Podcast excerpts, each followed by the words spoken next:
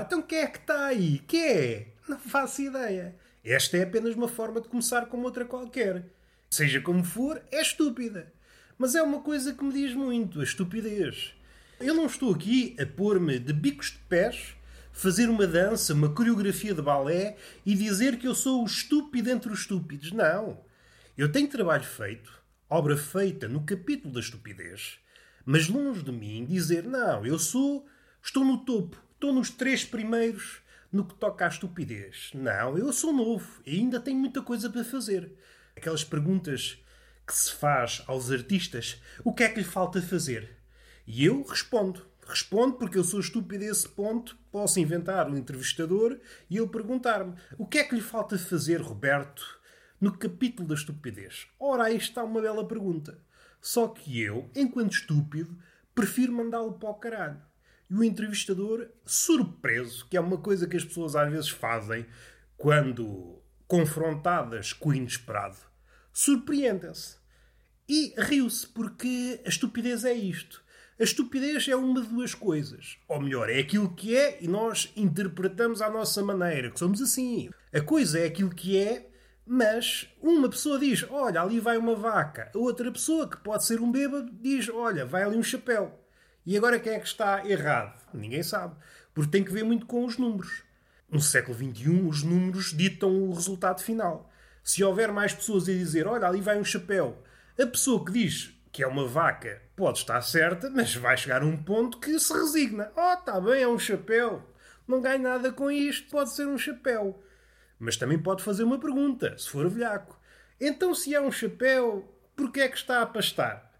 E depois os bêbados dizem: então tem que se alimentar, então agora só por ser um chapéu não come. Ah, bicho de um cabrão não pensa nas merdas.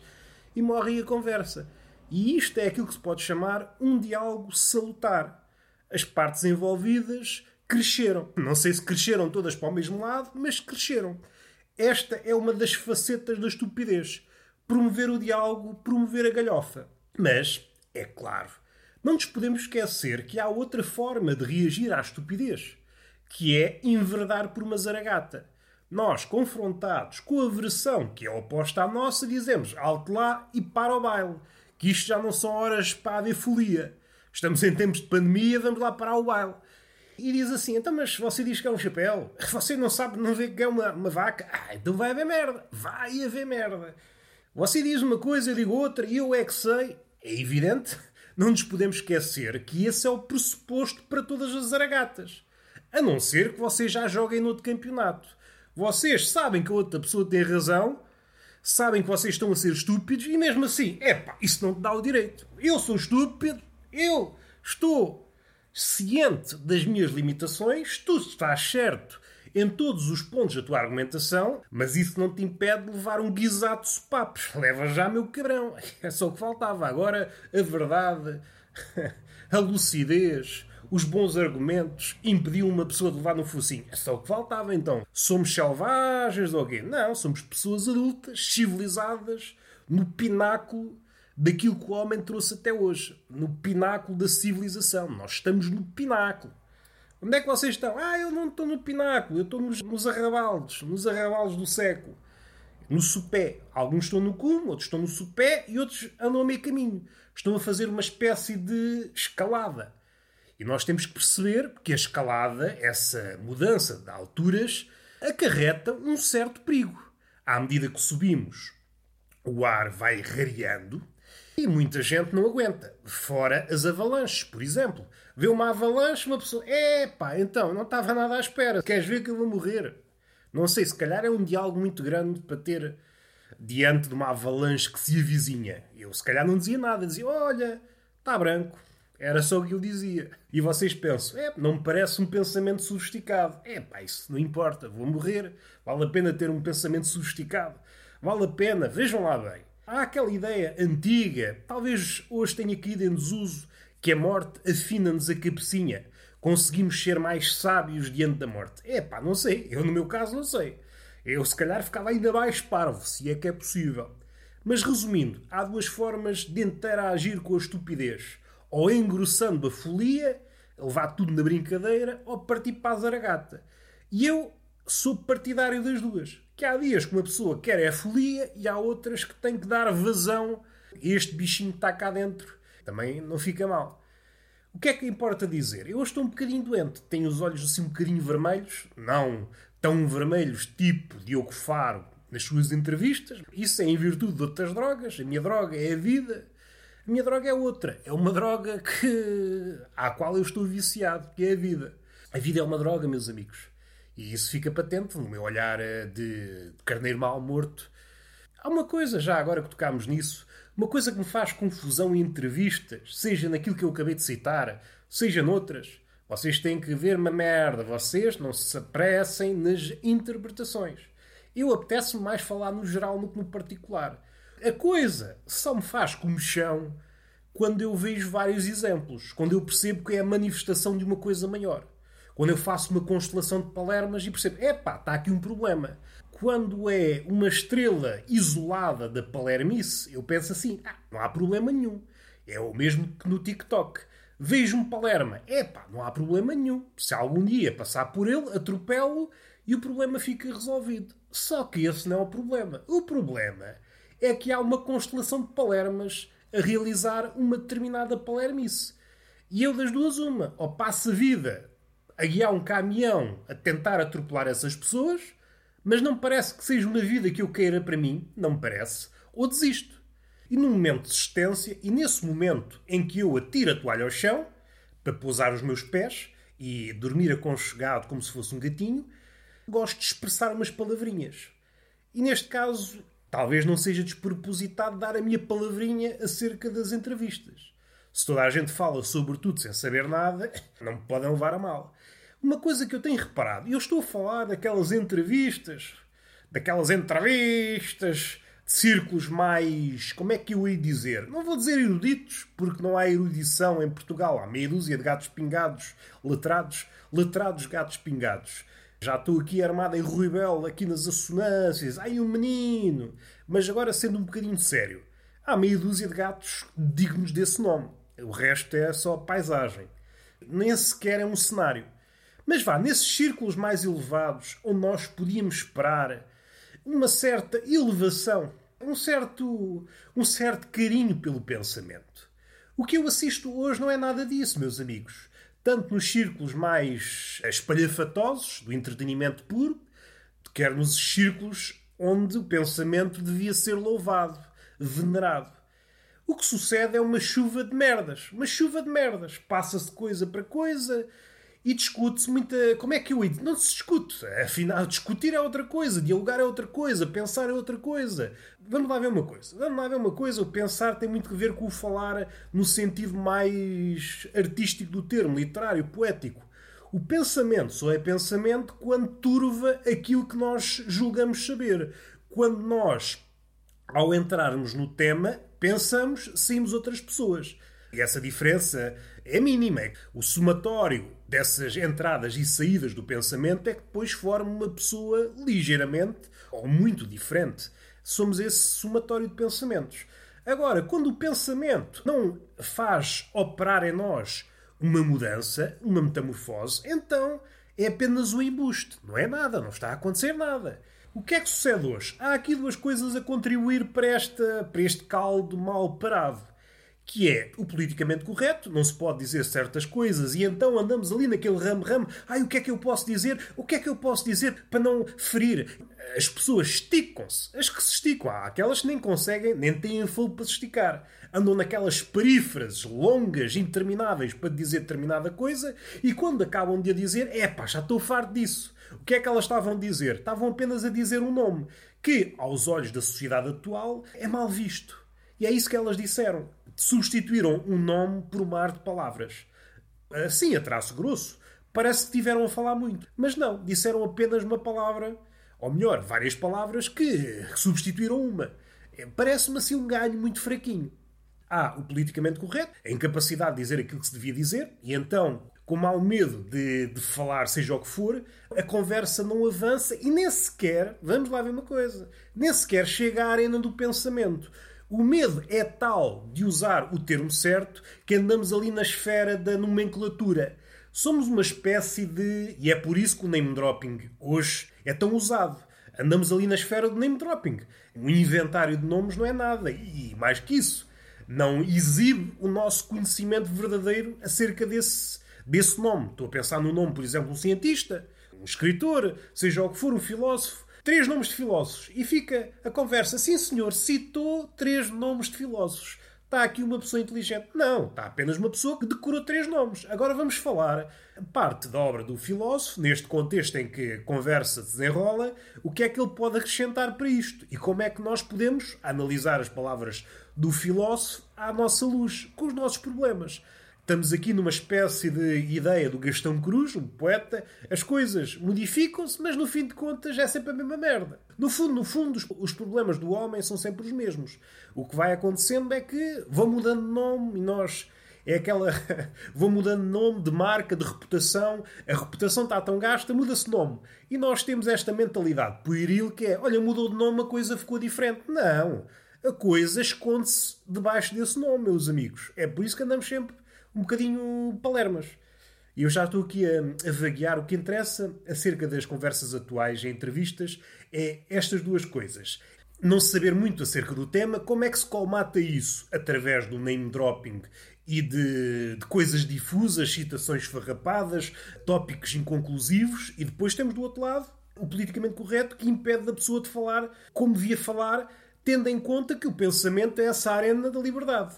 Se nós estamos continuamente encravados, encaralhados para dizer seja o que for, o pensamento não chega a exibir esse lado selvagem, que é mostrar outro lado e, quem sabe, um lado inesperado que possa acrescentar à conversa. Do choque destas duas realidades, do politicamente correto e não saber quase nada da coisa, ainda que, para colmatar, exibimos um conhecimento postiço, nós temos que ver que, vivemos no mundo narciso e as aparências é o que mais importa, ninguém tem conhecimento. Exibe-se é esta aparência de conhecimento. Aqueles que veem aqueles que ouvem, normalmente o compromisso é muito fraco.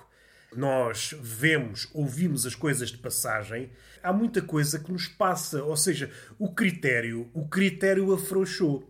O critério, o nosso critério acerca do conhecimento afrouxou. Há uma ideia que me faz uma certa confusão, mais a mais, sobretudo quando vem de círculos mais elevados, de pessoas que nós esperaríamos outra leitura. Há uma confusão reinante que me parece agudizar-se nestes últimos tempos, que é pensar que a informação é sinónimo de conhecimento. Nada podia estar mais errado. Primeiro, a informação, o conhecimento, tem de existir uma depuração de informação e o conhecimento é o burilar dessa informação em qualquer coisa nova. A sabedoria é uma espécie de destilação do conhecimento. Estas coisas hoje em dia parece que ocupam todas o mesmo plano. E o que é que faz saltar de uma coisa para outra? Da informação para o conhecimento e do conhecimento para a sabedoria? Mais uma vez, o compromisso, o tempo, a devoção quase, quase religiosa. E esta expressão pode parecer, hum, pode parecer antiquada aos nossos olhos, mas é, é isso mesmo que sucede. Se vocês repararem nos grandes vultos de todas as áreas, seja cinema, seja literatura, poesia, pintura, etc., todos exibem o mesmo traço. É esta entrega uh, fervorosa, obsessiva, quase doentia, a fazer alguma coisa. E esses são os que se destacam. Esses que têm uma entrega absoluta, porque consciente ou inconscientemente percebem que para alcançar aquilo que desejam para eles próprios, no que toca à obra, só pode ser assim, essa entrega absoluta. O que é que eu ia dizer, só para fechar, se calhar vou repetir-me, mas é o choque entre estas duas realidades, o facto de não podermos dizer aquilo que pensamos, aquilo que, que verbalizamos, surgir com vários entraves, natureza fluida, e aqui é preciso ter cautela, que também há outro engano atual. Que o pensamento é fluido, não, o pensamento é fluido no que toca ao brotar de ideias. Mas a sua verbalização normalmente surge gaguejante. O que é que sucede? Também já falei aqui algumas vezes no podcast.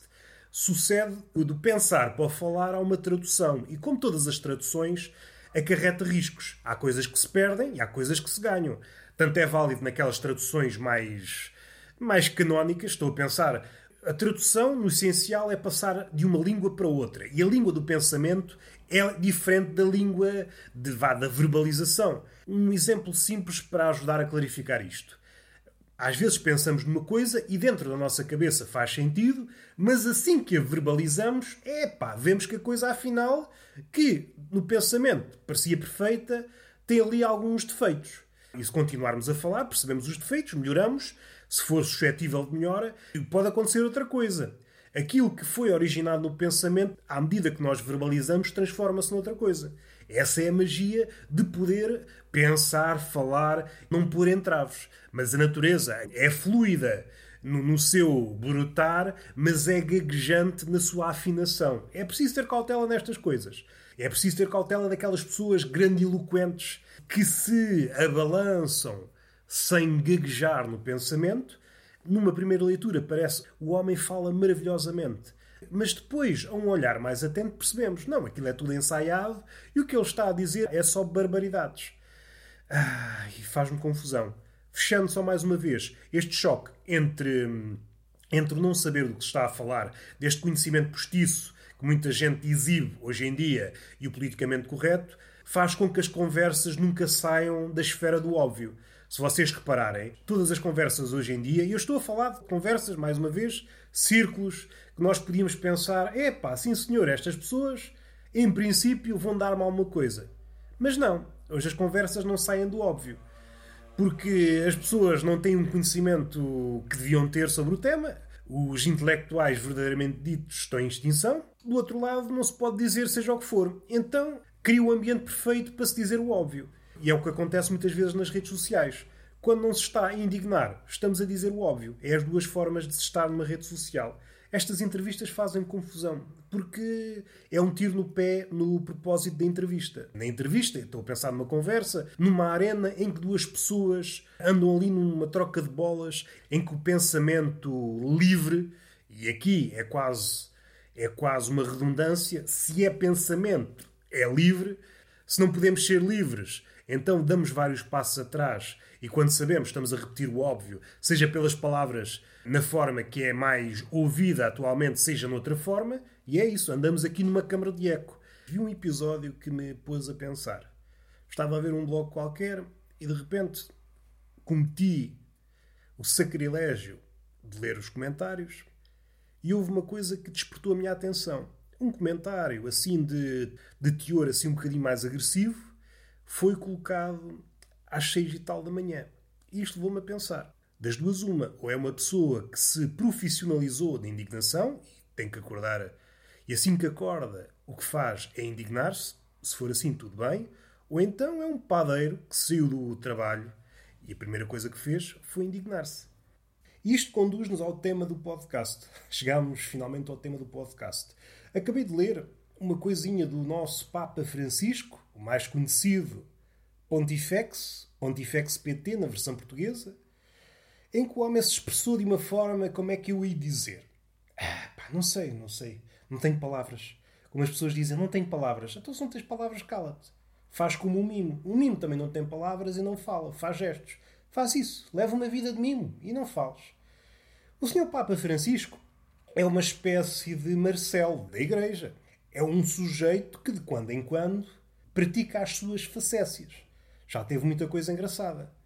E este texto é muito engraçadinho. É muito engraçadinho a vários níveis. Então vamos lê-lo e analisá-lo. É um tweetzinho. É um tweetzinho. Não fomos feitos para sonhar os feriados ou o fim de semana. Vamos isolar este naco de prosa. Isto parece sair da boca do empresário português. Meus amigos, nós não fomos feitos para sonhar feriados e fim de semana. Faz favor de trabalhar de sol a sol, meus cabrões. Continua não fomos feitos para isso, para sonhar feriados e fim de semana, mas para realizar os sonhos de Deus. É pá, isto causa-me assim um bocadinho. causa-me transtorno. Causa-me transtorno. O Senhor Papa Francisco, não sei se sabe, não sei se sabe, se calhar não tem lido a Bíblia, tem-se ocupado com outras coisas. E eu compreendo, o mundo do século XXI está cheio de estímulos. Agora uma pessoa vai perder tempo a ler a Bíblia quando há tanta coisa bonita para ver. Compreendo. Mas Deus, segundo eu li, segundo me disseram, é omnipotente. Não precisa do homem para nada. Se quiser, Deus, olha, sonha, faz. Estala aos dedos, faz. É omnipotente, pode fazer tudo, não precisa do homem. Eu não sei se o Senhor Papa sabe. Se calhar, como está no Vaticano, as coisas passam-se de outra forma. Mas o homem, ao contrário de Deus, não é omnipotente. Para fazer seja o que for, é uma carga de trabalhos. É uma carga de trabalho. Vejam bem. Os sonhos de Deus, de um ser cósmico, devem ser sonhos para lá de irrealizável. Ah, qual é o sonho de Deus? Ah, é uma açorda. Duvido. Duvido que seja uma açorda. Não, deve querer uma espécie de universo que nem ele sabe conceber, nem ele consegue imaginar. É este tipo de coisas. E o homem não, não tem capacidade. O homem, o homem não é um ser a abarrotar de capacidades. Tem aptidão da cabeça aos pés? Não, não tem. O homem, coitadito, coitadito do homem. Deus está mal acostumado. Se Deus pode tudo, o que é que não faz ele? Está mal acostumado. Agora, com estes 7 mil milhões de mordomos, ai, se faz favor, quer isto. E os mordomos vão fazer. Não pode ser. Já tem idade para fazer as suas merdas. E depois continua. Ele tornou-nos capazes de sonhar. Epá, para abraçar a beleza da vida. Ora, outra frase cheia de sentido. Ora, o Sr. Papa Francisco vê-se logo que não se movimenta no nosso mundo, no mundo dos homens normais. No nosso mundo, nós sonhamos porque há fim de semana e feriado. É sobretudo nesses dias que nós sonhamos. Tiramos um bocadinho para sonhar. Não digo que tiramos o dia todo, senão às tantas estragamos o dia. Mas tiramos uns minutinhos. Olha, tiro 5 minutos e vou sonhar. E depois voltamos à miséria que é a vida. Agora, sem sem fim de semana e sem feriado, epá, então não conseguimos sonhar. Então andamos de manhã à noite a carregar a cruz. Não pode ser. E depois, para abraçar a beleza da vida. Ora, o Sr. Papa é um personagem do outro tempo. Abraçar a beleza da vida? Não me oponho, mas aqui há uma coisa. Sei lá se a beleza quer ser abraçada. A beleza pode não querer ser abraçada. A beleza pode querer ser abraçada pelo Zé, mas não pelo António. A beleza tem sentimentos tem hipótese de escolha. E vejam bem, a beleza há de querer manter a sua reputação. A beleza não vai querer andar com qualquer bandalho. Por isso, é para abraçar a beleza da vida, mais a mais nos tempos de pandemia, está a incentivar ao contágio. É, este Papa, este Papa é um doido Ivanas. Epá, não está, não está preparado para viver neste mundo numa penada, está a legitimar o assédio que nós abracemos a beleza. A beleza conhece-nos de algum lado para ser abraçada? Não conhece. Eu falo por mim, eu sou feio, a beleza não me conhece. Eu vou lá abraçar a beleza e a beleza sai daqui que eu chamo a polícia e eu vou à minha vida. E às tantas cancelam-me nas redes sociais por eu ter abraçado a beleza. E depois, vamos lá ver uma coisa, vamos lá ver uma coisa. Abraçar em tempos de pandemia. É o Papa é um ser irresponsável e deve merecer uns tabefes naquele focinho. Abraçar nestes tempos, oh Senhor Papa, você é merecedor de um belo tabefe. Não é por ter uma mitra papal que não leva um tabefe. Você é merecedor, você é merecedor, é o que se faz. E isto não é gratuito. As pessoas que incentivam o contágio devem levar um tabefe. Não agora, senão às tantas estamos a incentivar o contágio na mesma. Não podemos cair nessa armadilha. Nós temos que ser pessoas lúcidas e marcar na agenda. Marcar, olha, quando a pandemia passar dar um tabefe ao Papa, combinar com ele. Quando lhe der jeito, também não somos selvagens a ponto de empatar a vida do Papa. Sabemos que é uma vida ocupada, mas ele deve arranjar um bocadinho. Em junho tenho aqui uma tarde em que posso levar no focinho. E nós combinamos. E vamos até Roma e o Papa leva nas trombas. Como duas pessoas adultas. Agora assim não. Eu estou farto destas merda do Papa. Estou farto desta... Só diz é merda, merda, merda, merda. Assim não pode ser. Não pode ser. O mundo precisa de amor. Não é de frases estúpidas. O mundo precisa de amor, meus amigos de amor e de pessoas que não enveredem pela violência a mínima coisa. O mundo precisa de amor e de pessoas um bocadinho avessas à violência, que não procurem, ao mínimo episódio, resolver tudo à pancada. E essas pessoas devem levar no focinho. É o que essas pessoas devem levar. Então, a contribuir para a violência? Não, nós somos inimigos da violência. Levam logo no focinho, que é para não propagar a violência. E está feito. É o podcast possível. Sinto que podia ter dito mais, sim, mas também podia ter dito menos. Podia ter dito menos e ficávamos todos a ganhar. Ah, vamos respirar fundo. Suspeito que houve para aí meio dúzia de episódios em que eu não disse para respirar fundo e às tantas estão vocês há uma semana sem respirar. Eu não quero que vocês passem sem respirar. Vocês não se desabituem. Não se habituem que isso é capaz de fazer mal. e está feito. Beijinho na boca, que é uma boca que está carente, e eu compreendo, eu compreendo, eu beijo bem. No podcast eu sou um bom beijador e uma palmada pedagógica numa das nádegas. Até à próxima.